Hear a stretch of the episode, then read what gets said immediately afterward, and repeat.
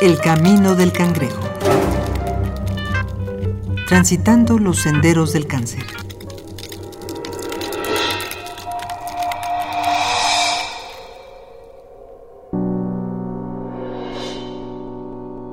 Utopía se define como plan, proyecto, doctrina o sistemas deseables que parecen de muy difícil realización.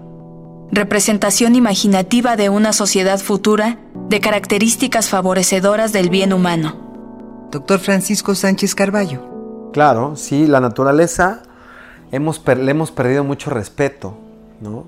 Hemos intentado ser como manipuladores de esa naturaleza cuando debemos de ser fieles seguidores y ayudantes de la naturaleza.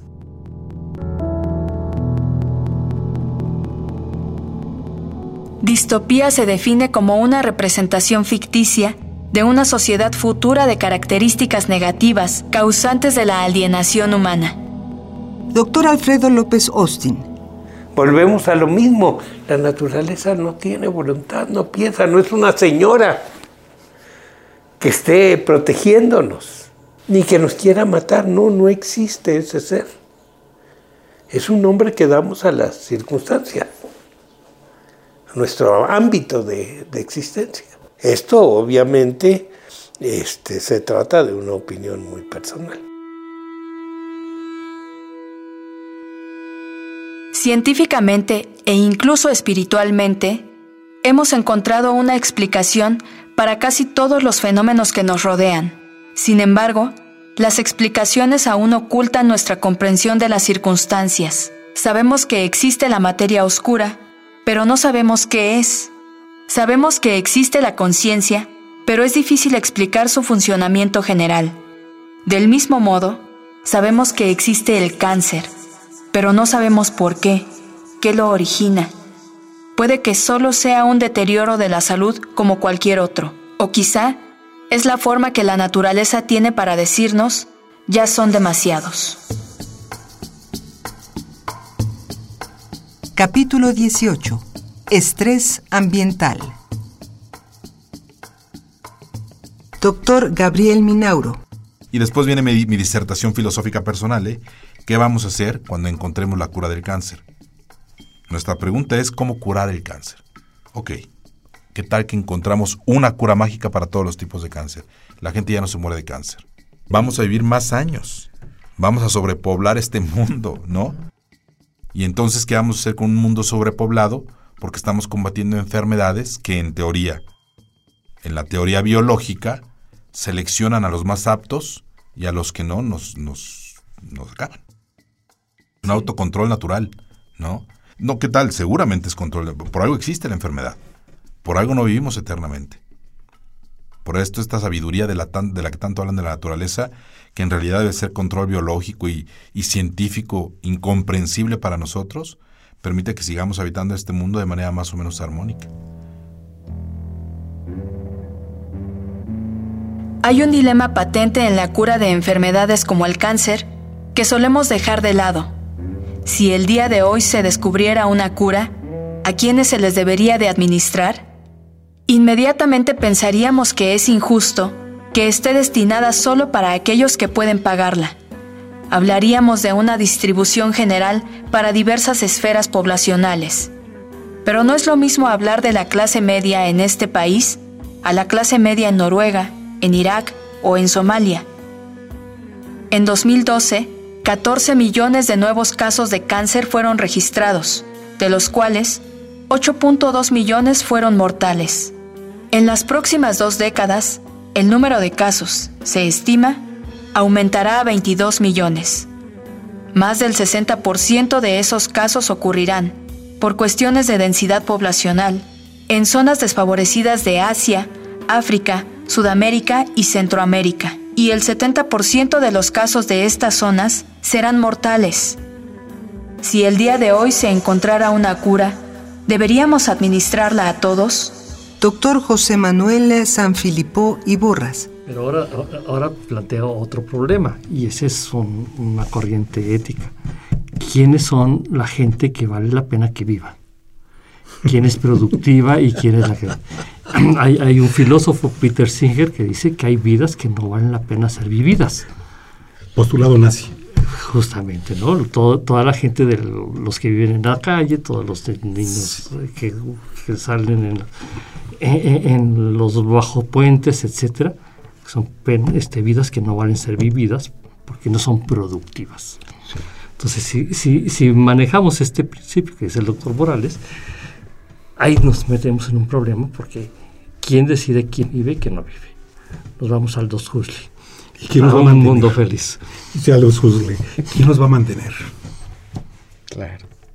¿Qué sociedad aguanta tener una población de matusalenes improductivos y que demandan cada vez mayor cantidad de recursos y tiempos? ¿Qué sociedad aguanta eso?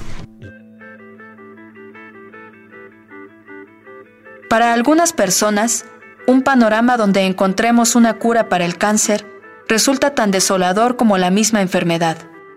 Uno de los grandes males de nuestra sociedad es la sobrepoblación. Los recursos naturales se desgastan y la contaminación se acrecienta por la cantidad de pobladores de nuestro planeta.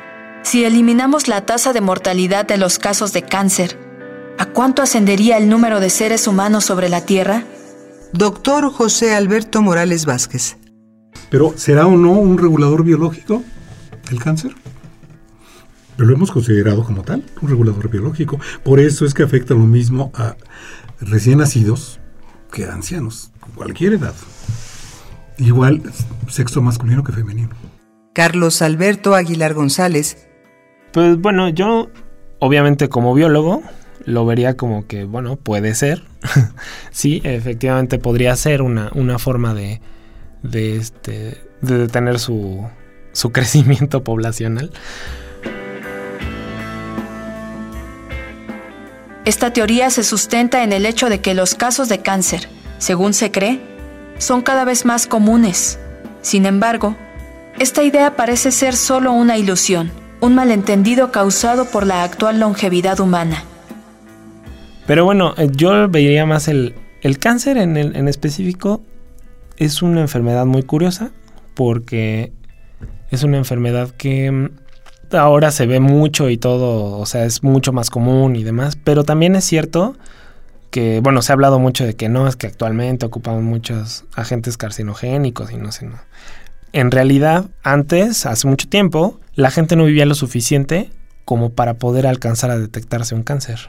Incluso a veces había muertes que nadie se explicaba y decían, bueno, murió a los 40 años, bueno, ya está en edad como para morir, pues quién sabe por qué murió, ¿no?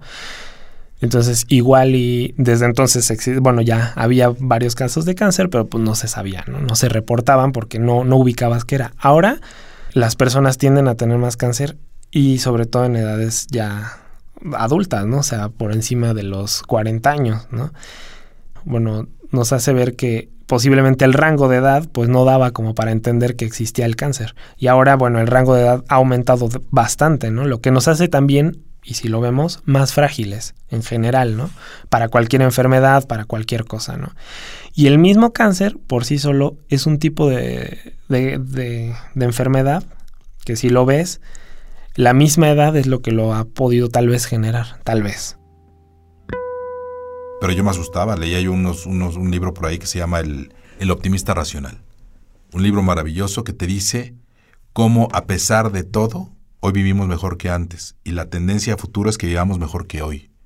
Y no con este concepto eh, pesimista en el que nuestro mundo cada vez está peor y vamos a vivir peor. No, realmente hay muchísima evidencia de que hoy vivimos mejor que antes y de que viviremos mejor que ahora. Pero se asusta, porque antes éramos 500 millones de habitantes. Cuando empieza el ser humano a, contarse en este mundo, 500, millones de habitantes. Hoy somos 7 mil millones de habitantes en el mundo.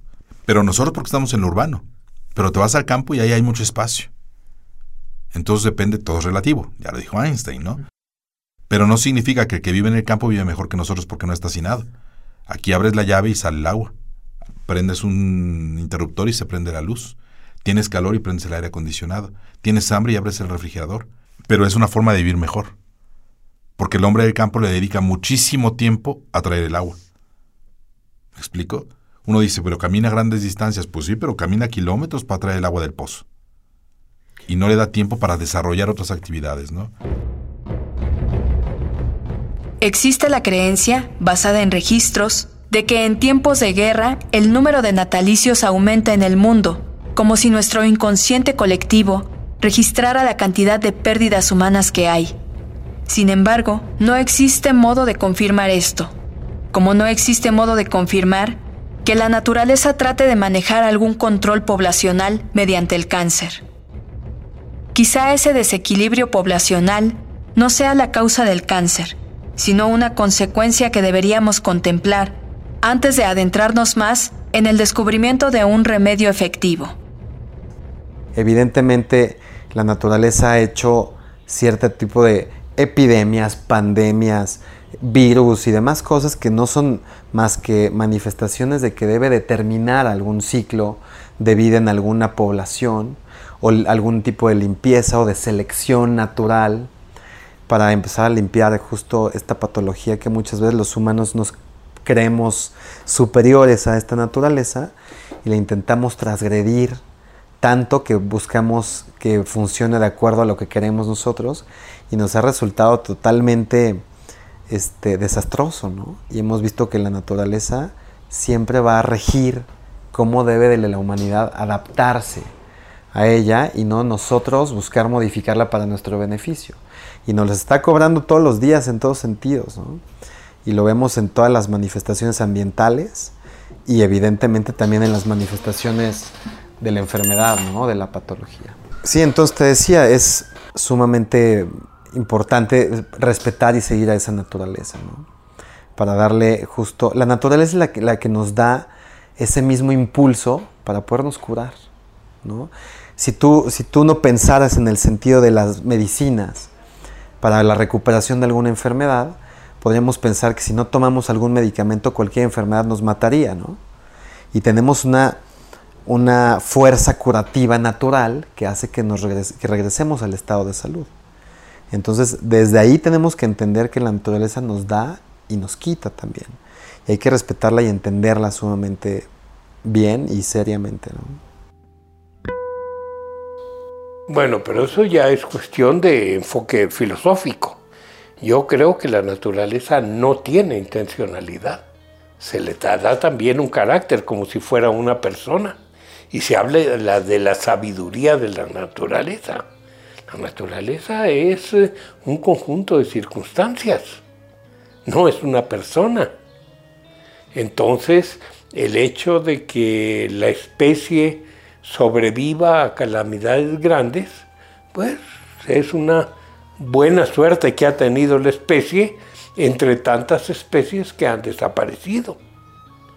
Realmente el organismo eh, tiene mecanismos de defensa. Si estos son suficientes, la especie continúa. Si no es suficiente, la especie muere. Pero no debemos pensar que la naturaleza es un ser inteligente, sobre todo que está protegiendo a una sola de las especies. ¿Por qué? ¿Qué, qué importancia tiene la especie humana sobre las demás? ¿Por qué debe ser la protegida? Es una especie entre tantas otras.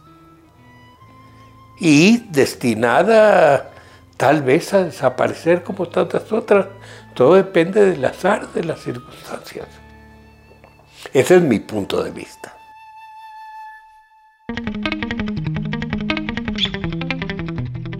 En este capítulo contamos con la participación de Dr. Francisco Sánchez Carballo, médico general por la UNAM, médico homeópata por la Escuela de Posgrado de Homeopatía de México.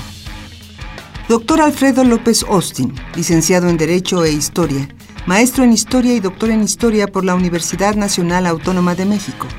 Doctor Gabriel Minauro, cirujano general, oncólogo, especialista en cáncer en cabeza y cuello. Doctor José Manuel Sanfilippo y Borras, cirujano dentista, especializado en historia y filosofía de la medicina. Doctor José Alberto Morales Vázquez, académico, médico cirujano.